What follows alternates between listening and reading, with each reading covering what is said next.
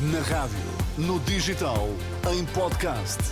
Música para sentir, informação para decidir.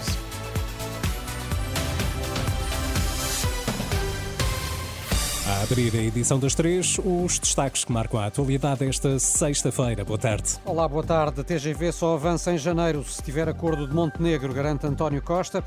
Israel atingiu 200 alvos na faixa de Gaza. Hamas fala em mais de 100 mortes.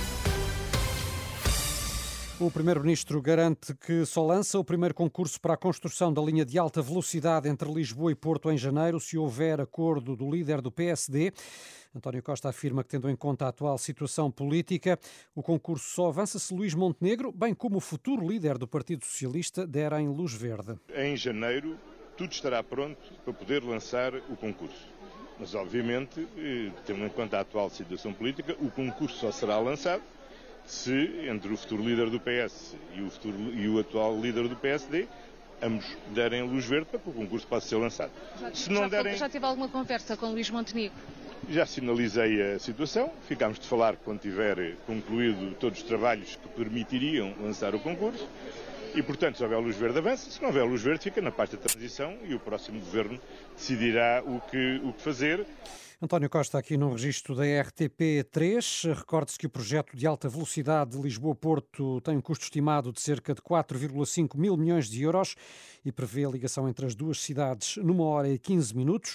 O primeiro-ministro de missionário falava aos jornalistas à margem da inauguração do pavilhão de Portugal na Conferência das Nações Unidas sobre as alterações climáticas, que decorre no Dubai, com a presença de 140 chefes de Estado e de governo.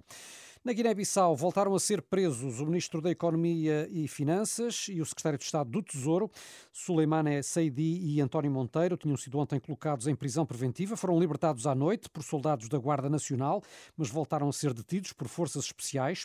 Os dois governantes guineenses são acusados de terem pago adiantadamente a empresários cerca de 9 milhões de euros em prejuízo do Estado. A guerra entre Israel e Hamas reacendeu-se esta sexta-feira após uma semana de cessar-fogo. As autoridades israelitas afirmam ter ter atingido cerca de 200 alvos na faixa de Gaza. Os palestinianos afirmam que mais de 100 pessoas morreram na sequência destes ataques. Já o Hamas terá disparado cerca de 50 foguetes para o sul de Israel. O cessar-fogo dos últimos sete dias permitiu a libertação de 110 reféns em troca de 210 prisioneiros palestinianos. Nas contas das autoridades israelitas, 137 pessoas continuam sequestradas desde o passado dia 7 de outubro, incluindo 20 mulheres e duas crianças.